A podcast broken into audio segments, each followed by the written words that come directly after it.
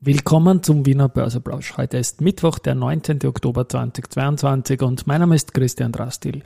Der 19.10. ist einer der historischsten Tage in der Wiener Börsegeschichte. Das Warum erkläre ich natürlich wieder in Market hey, and Me. Here's Market and Me. Podcasting for Equity. Freebies for Community.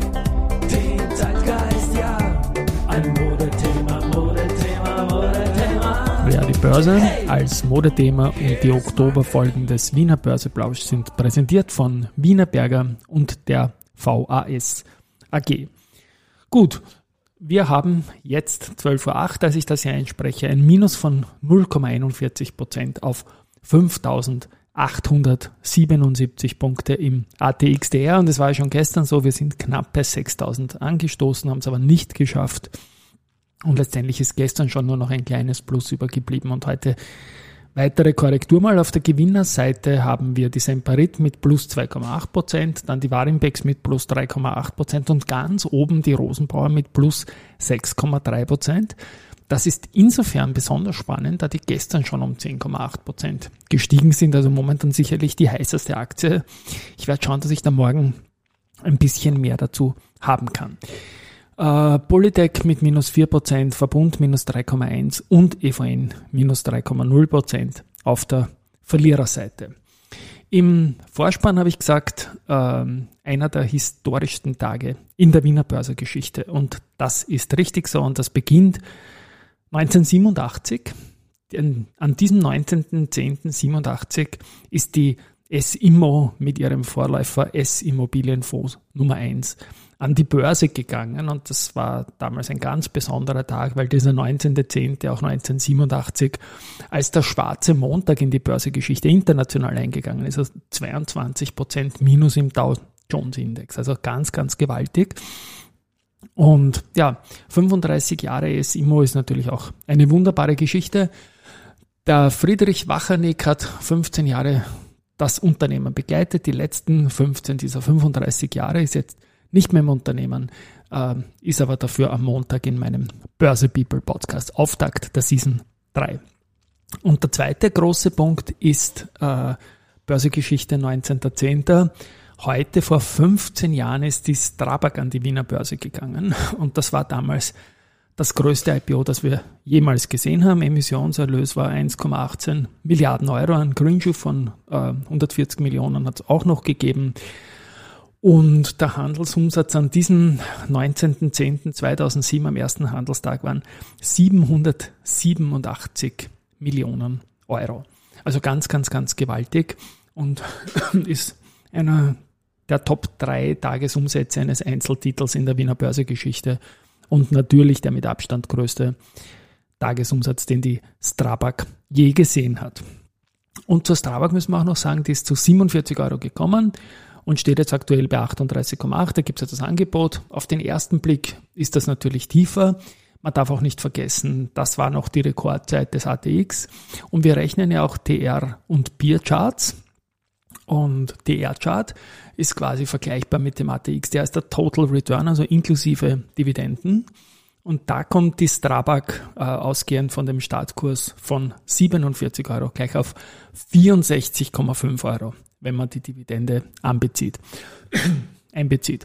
Und dann haben wir noch die Peer-Variante, das heißt bei uns Private Investor Relations, in diesem Sinne auch Private Investor Return, denn wir wissen ja, es gibt ja auch auf die Dividende die böse Käst und die besagt, ähm, zuletzt dann minus 27,5 Prozent. Runter früher waren es 25 Prozent. Wir haben das alles zeitgerecht halt immer, wie es gerade war, eingerechnet und wer die Strabag vor 15 Jahren gekauft hat, damals zu 47 Euro und die Dividenden kassiert hat und die Käste abgezogen bekommen hat, hat 57,84 Gesamtwert nach Käst. Also auch das ist, glaube ich, ein schönes Ding.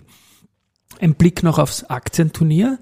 Da haben wir jetzt Halbzeit im Viertelfinale und momentan ist so, dass alle vier Unternehmen, die bereits einmal ein Turnier gewonnen haben und noch im Turnier sind, in ihren Semifinale führen. Do Co. führt gegen Unica mit 2,47 zu 1,29 plus seit Freitag Schluss. Ähm, Meier-Mellenhof führt gegen Valneva mit plus 3,30 zu plus 1,43.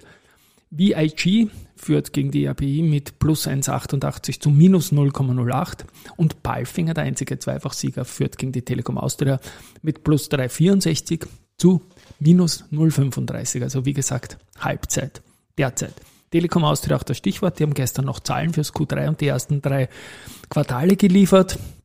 Äh, starke Nachfrage nach Produkten mit hoher Bandbreite, Upselling-Maßnahmen, positive Roaming-Effekte, aber man hat natürlich auch die, die Inflation und die Energiekosten auf der, auf der anderen Seite.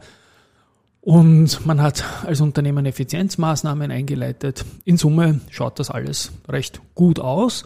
Und auch Raiffeisen Research sagt, das entspricht in Wahrheit den Konsensus und Erwartungen von Ihnen auch noch, also überhaupt. Und die Umsatzprognose, also ein Wachstum von 4 bis 5 Prozent erhöht worden von rund plus 3 Prozent. Also das schaut gut aus. Und ja, in Summe kann man mit der Telekom Austria zufrieden sein. Risikohinweis an der Stelle, ich bin der Meinung, die Aktie ist viel, viel zu günstig. Ähm, UBM hat von EcoVadis äh, vor zwölf Monaten eine Erstbewertung bekommen und das war Gold. Es geht trotzdem noch besser, weil jetzt hat man Platin bekommen. Und das ist die höchste von EcoVadis vergebene Bewertung. Und zum Schluss haben wir noch Research. Und da habe ich gefunden ein Hold für Agrana von Kepler Chevreux. Die war noch vorher auf Hold. Das Kursziel haben sie von 17 auf 14 Euro reduziert. Ähm, bei gibt es von Kepler Chevreux für RH Magnesita. Das Kursziel ist halbiert aber gleich von 5000 auf 2500 Pence. Und BNB Paribas Examen bleibt bei Fürstalpine auf Outperform. Kursziel geht von 33 auf 27,4 Euro. Die Aktie ist gestern wieder über 20 Euro gegangen. Also da ist auch noch Luft nach oben. Vielleicht wird alles gut. Träumen wird man dürfen. Tschüss und Baba.